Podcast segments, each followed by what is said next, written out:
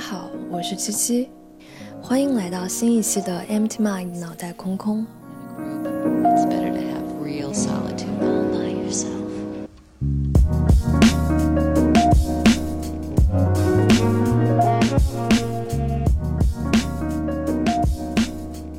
首先想跟大家说一句春天快乐，不不知不觉又到了一年当中我最喜欢的季节。今天上海的最高温度有二十八度，瞬间变到夏天。我现在呢还是坐在我录播课的老位置。上几期播客我还穿着厚厚的毛衣，开着暖气，然后现在我坐在同样的位置上，就穿了一件吊带背心。非常开心，前几期的播客得到了很多陌生的支持，大家在评论里分享的一些自己的感受，然后自己的一些经历故事，也给了我很大的启发。前两天还有在播客里关注我的听众，找到我的微博，到我的微博私信里给我留言，说自己对我前两期非常非常有共鸣，觉得自己之所以碰巧听到了我的播客。一定是有一股神奇的力量，把我的声音，把我的播客推到了他面前。其实我也有完全一样的感觉，就像前两期播客里说到的，我觉得生活里非常多的事情，惊涛骇浪的转变，往往可能真的来自于一个非常细小、不值一提的瞬间。因为我觉得自己好像真的越来越开始相信。生活当中的那些冲动、灵感，或者莫名其妙的一些念头，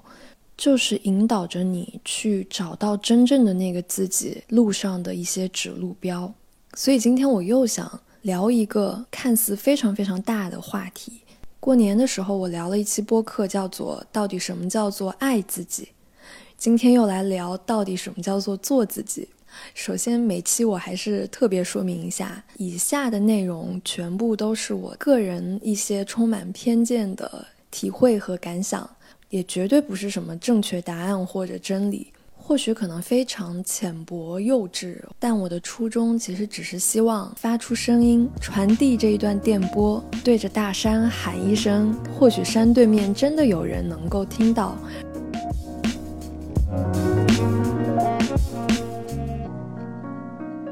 其实做自己这个话题跟爱自己都差不多，都是一个特别特别大，就是一个永远都说不完的话题。其实如果单纯的从学术的这个视角来看，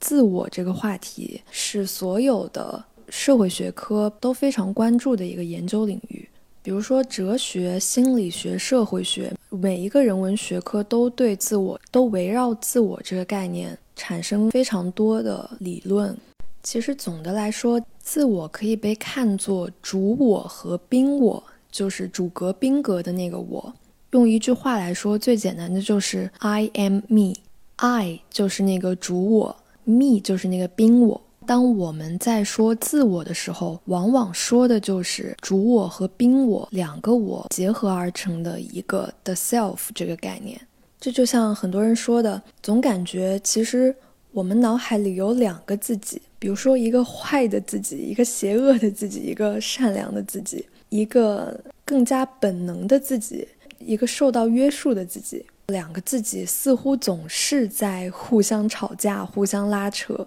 这个爱就是这个主我，实际上就是一个主体性的叫做主观意识的东西，而 me 这个宾我就是一种我这个主体对我自己的一种反射性的看法。可能可以理解成，当你站在镜子面前，那个实体的我就是那个主我爱，那么镜子里的那个你就是那个冰我。冰我常常要借助一些媒介，借助一些介质，比如说，当你看向镜子里的我的时候，你要借助镜子这个媒介；比如说，当你去判断我是什么样的人。通常也会借助各种各样的逻辑思维和人类社会里形成的这种惯性的标准。如果没有其他的媒介和其他的事物，就没有那个宾我。比如说像那句很有名的话，具体怎么说我忘了，但大概意思就是：人总是要撞到一些别的东西，反射回来的那个东西，才看得到自己。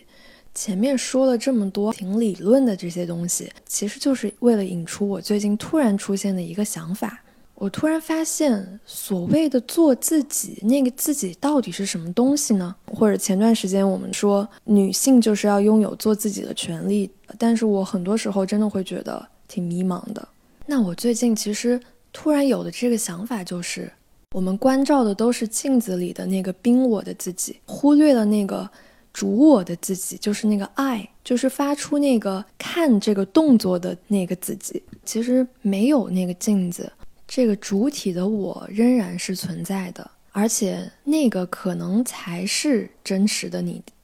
其实还是我前两期播客、前几期播客一直在说的，可能当我们非常习惯性的拿各种各样的规则思维框架去框定自己、去评判自己的时候，你就已经在自我标签化了。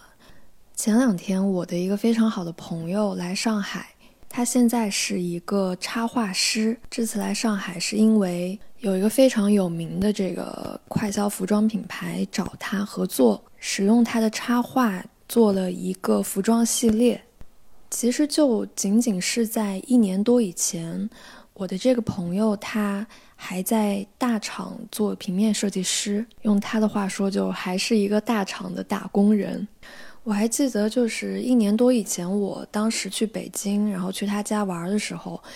他当时还在上一份工作里面，但是他就跟我说，说自己特别想以后专职做插画，想做一个插画艺术家。但其实他当时在大厂的工资还是非常高的，平时也不太用加班。聊到这个事儿的时候，我并没有觉得他能够这么快的辞职，然后专职去画画，一年多的时间里就。真的成为了一名插画艺术家，他也完全能够靠画画来养活自己。然后这个月底，他就打算先去巴厘岛待一个月，在那边租了一个房子，想尝试一下在那边画画的感觉。其实我这个朋友有一个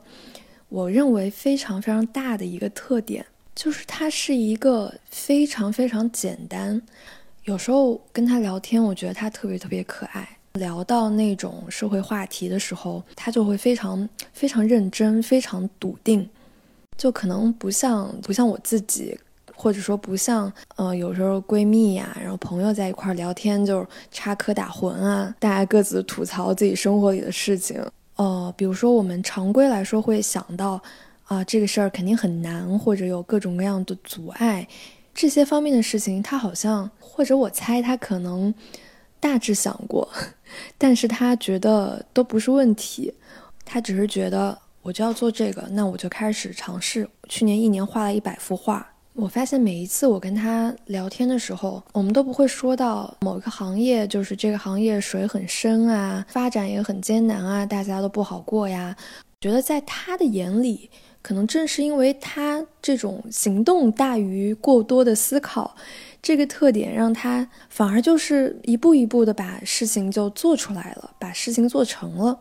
所以很多时候我真的在也在不断的反思自己。当然，反思这个词好像又有点思绪过度的感觉。我觉得首先有一点不用质疑，就是不断在阻止你做自己的那个人，首先肯定就是你自己。那可能更具体一点，就是你的思维惯性、你的思考、你的记忆。前两天我看到有一个最新的研究，特别有意思，讲的是什么呢？就是为什么成年人好像比婴儿学习语言更加慢、更加难？这个研究就有一个假设，就是。掌握一种语言，其实需要的不是你的智慧和智商，而是你需要无意识的去吸收一个语言体系。但是呢，成年人往往形成的那些经验，或者说这种逻辑推理意识，往往会干扰你去形成这种语言体系。所以它叫做成年人太聪明了，所以他很难学习一种新的语言。这个研究的实验是怎么做的呢？也特别有意思，就是他让两组成年人分别去学习同一种新的语言，在他们接触这个新单词之前，先给他们出了一些测试，其中一组人给了他们一个更简单的测试版本，另一组人呢就给了他们一个更耗费精力的一个测试版本。那些在困难版本里面的人产生了更多的认知疲劳，但是神奇的就是产生了认知疲劳的这群人在之后的语言学习任务中表现得更好。所以，研究人员假设那些感到很疲惫的学习者，他意识非常涣散，所以他们在掌握这些单词规则的时候，反而能够像小孩一样自由的学习。虽然这个研究可能更多的是指的语言的学习，但是也可以从一个侧面证明，所谓我们人类的这种经验性的。累积或者说逻辑思维这些东西，能够帮助人类社会的进步，能够让这个世界有组织的方式下进行下去。但是，逻辑认知、思维、经验这些东西并不是万能的。之前我解释了我自己对所谓的这种玄学、冥想这些东西的认知，他们有一个共同的观点。就是记忆和思维是人类拓展自我的阻碍。如果之前了解过积极心理学的人，肯定会知道阿德勒心理学。阿德勒是个体心理学的创始人，也是在精神分析学派里面第一个反对弗洛伊德心理学的心理学家。弗洛伊德就认为，人的这种行为和这种心理的疾病，很多时候是来源于他的曾经、他的过去。比如说，我们常常说到的这种精神创伤、原生家庭带来的精神创伤，弗洛伊德的这种精神分析就会强调，你现在的这种心理状况、你的行为、你呈现出来的状态，其实都可以通过回溯你的童年，找到问题存在的根源。但是在阿德勒看来，他虽然也承认所谓过去的经历对人的行为是有影响的，但是他认为这种影响并不是决定性的。他非常强调人的自我意志，他相信人当下的这种自我意志可以塑造他的行为，改变他的此时此刻，以至于影响他的未来。他就认为，人的这种经验型的记忆常常使当下的个人意志得不到发挥。其实很多时候，人真的特别喜欢去归因，就是发生任何事情，你会去给他找一个原因。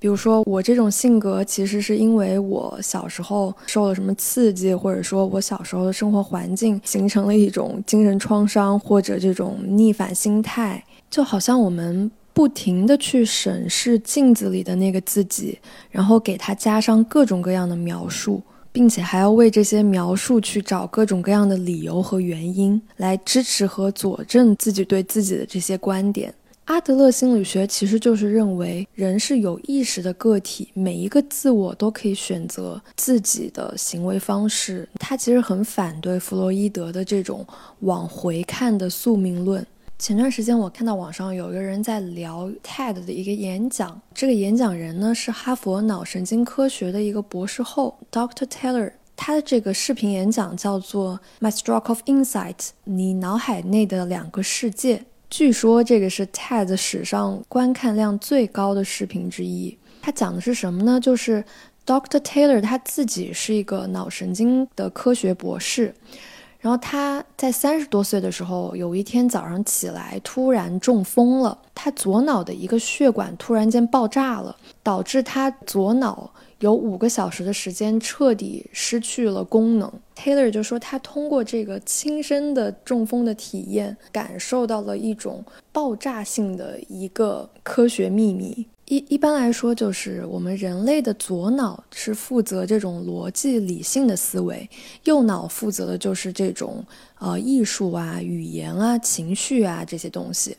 左脑会储存一些逻辑性的思维框架，包括我们的记忆，从而产生了我这个意识。当他的左脑突然坏掉、失去功能的时候，他就发现那几个小时里的自己突然就呃没有办法说话，没有办法使用语言，他对周围世界失去了这种常规逻辑和思维的感知。左脑的逻辑思维其实会负责让你感知到时间的概念，从前、现在、未来这种时间性的体验。但当左脑坏掉之后，他无法感受到时间的存在。也就是说，当只有右脑在工作的时候，他却觉得他前所未有的进入了一个没有想象过的轻盈的喜悦的这种感官世界。他甚至没有办法感受到自我的存在，只是体验到了当时当刻当下那种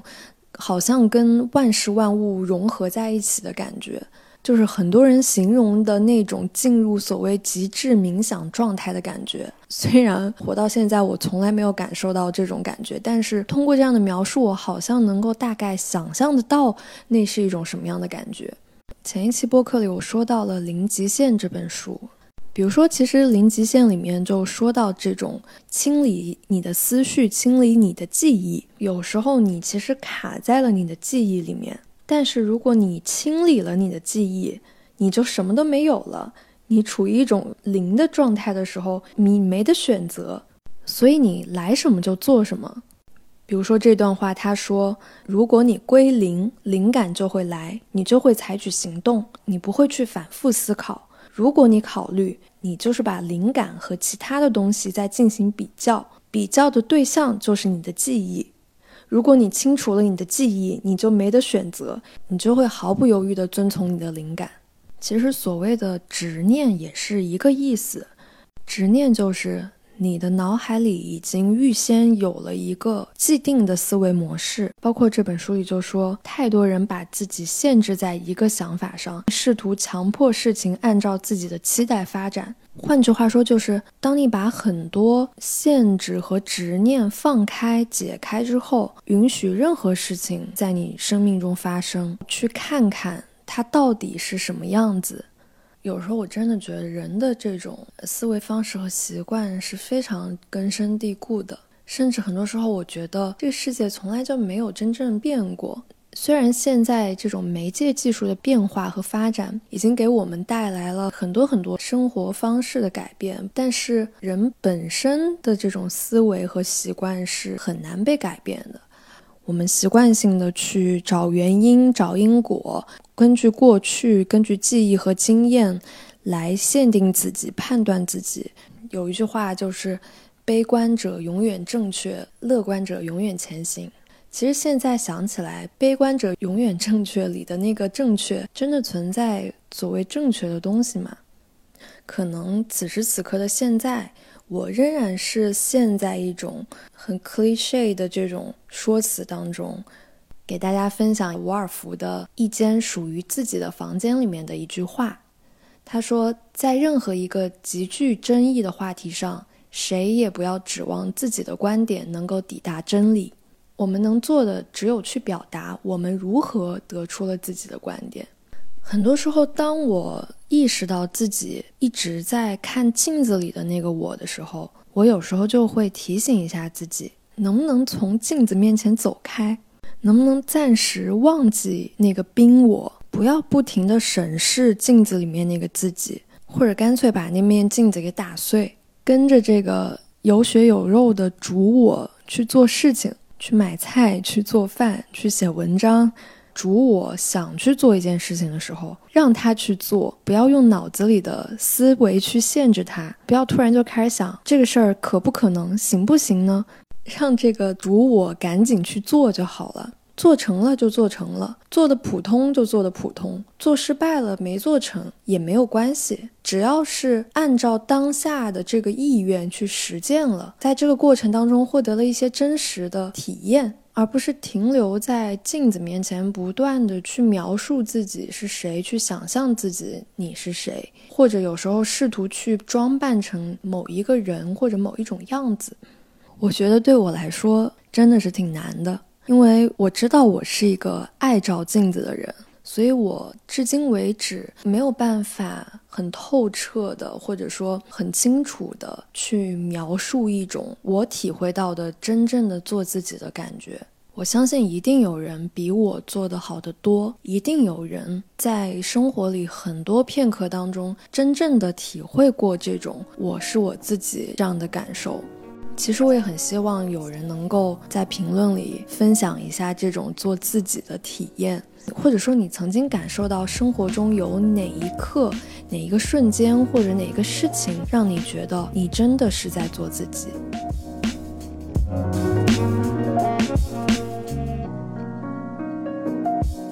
那这就是今天我想分享的一些感受。那此时此刻呢，我突然说着说着冒出了一个想法。所以我现在决定立即把它执行说出来，因为这是第五期播客嘛。比如说，你可以在这个第五期播客下面留言，提出一些你想要问的问题，可以是给我提的，或者是给这个播客平台其他的听众提的，或者甚至是给你自己提的。总而言之，就是这是一个问题征集的一期。你可以把你想问的问题，你想跟大家一起讨论的话题写在这一期的评论里面，我会挑选其中的五个问题，在下一期尝试给出一些我的想法和回答。其实我不知道会不会这一期会不会有这么多留言，能不能凑够五个问题，但是反正我不管了，我决定把握这个灵机一动的想法和冲动，把它说出来。我们一起来创造这个结果，看看会发生什么吧。